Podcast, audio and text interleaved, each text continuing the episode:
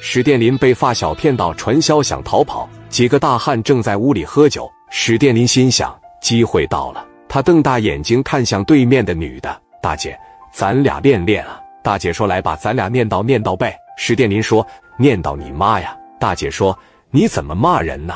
我就骂你，你骂我，我也能找到下线。纯纯的精神病。”史殿林一边骂一边往后退，退到墙跟前。旁边那娘们就说：“你让你找不着下线。”史殿林说：“我能找着下线。”又往后蹭了蹭，说：“我能找到下线。”俩人在这跟小孩似的，你一句我一句的，在这就刚上了。史殿林又说：“你让人忽悠的跟个大冤种一样，你有能耐，你冲那边你做两个俯卧撑，我就相信你能找着下线。”这娘们也不抗忽悠啊！史殿林一回头的功夫，那虎娘们在这咔咔的坐上俯卧撑了。史殿林一看，我还等啥呀？赶紧跑吧！史殿林旋风般的速度，直接就跑到屋外，正往墙头子上爬呢。屋里这十多个人还在这划拳呢。一抬头一看，不对劲啊！赶紧的都出来了。史殿林当时往这墙头上一趴，翘个大屁股，蹭的一下跳出去了。这时候正好门口有俩马仔，一瞅，哎，这怎么有人跑出来了呢？两个马仔给这小侃侃拿出来要砍他，嘴里还叫唤着给他抓回来。史殿林当时这一瞅，两个我还打不过你们吗？爷爷，我正好松松筋骨，从裤腰带里把绳子就给拿出来了。马仔拿着小砍砍奔着史殿林就来了。史殿林拿着大绳子，直接照着那马仔胳膊下巴磕。啪的就甩过去了，紧接着大林一上来，啪啪啪，连着甩了十多下。这时候大林看那十多人在那开大门呢，得了，我得赶紧跑。那扭头撒丫子就开始跑，哎，撒丫子咔咔的就跑了。对路线也不熟，看到一个胡同，直接进去了。就去就感觉不对劲了，两三辆面包车给他拦这了。史殿林前脚跳墙头子，人家屋里十多个人就向上级报告了。从车里出来一个人，端着五帘子。奔着史殿林就来了，你往哪跑？往哪跑啊？你再接着跑，赶紧给我老老实实回去找下线去。史殿林一看人家有五莲子，小声说道：“哥们，这样吧，你放我走，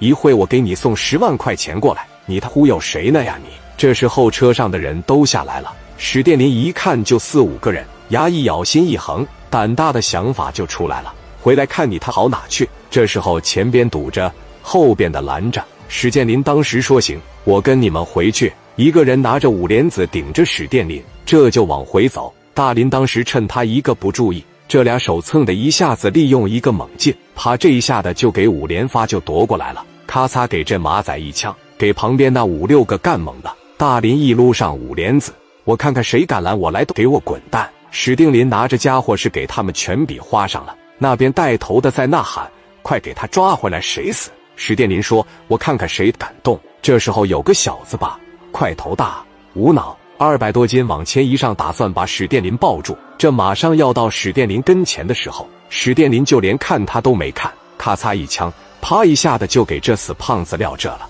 紧接着，史殿林拿着枪就跑，当时也是挺聪明，打了两枪，打开看了看，还有三发，直接上上膛。有了这东西，上多少人我也不害怕了。谁上我就把谁销户。史殿林哇哇的跑，后边那帮人就开始追，跑到向西村这一块，人稍微多一点，这边也是挺热闹。史殿林才慢下脚步，松了一口气。哎呦，我去，吓死我了！那是死里逃生啊，给那边人也甩的没影了。紧接着就往前走，来到了这个公路上，疯狂的开始招手拦下了一辆出租车。史殿林一上车，快，东门的中盛表行快点的。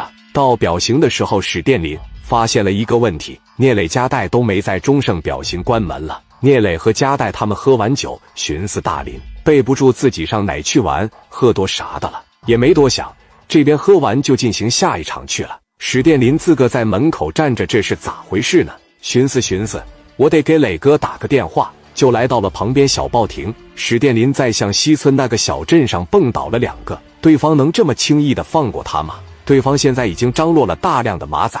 正在往中诚表行这一块来呢，结果一到中盛表行，发现他门全关的。史殿林顾不了那么多了，拿起这个电话来，啪啪就拨。老太太伸手去夺电话，大林这一着急，砰的一下掏出来了，一下顶老太太奶盒子上了。你今天不让我打电话，我就给你开皮；你不让我打电话，我就崩你。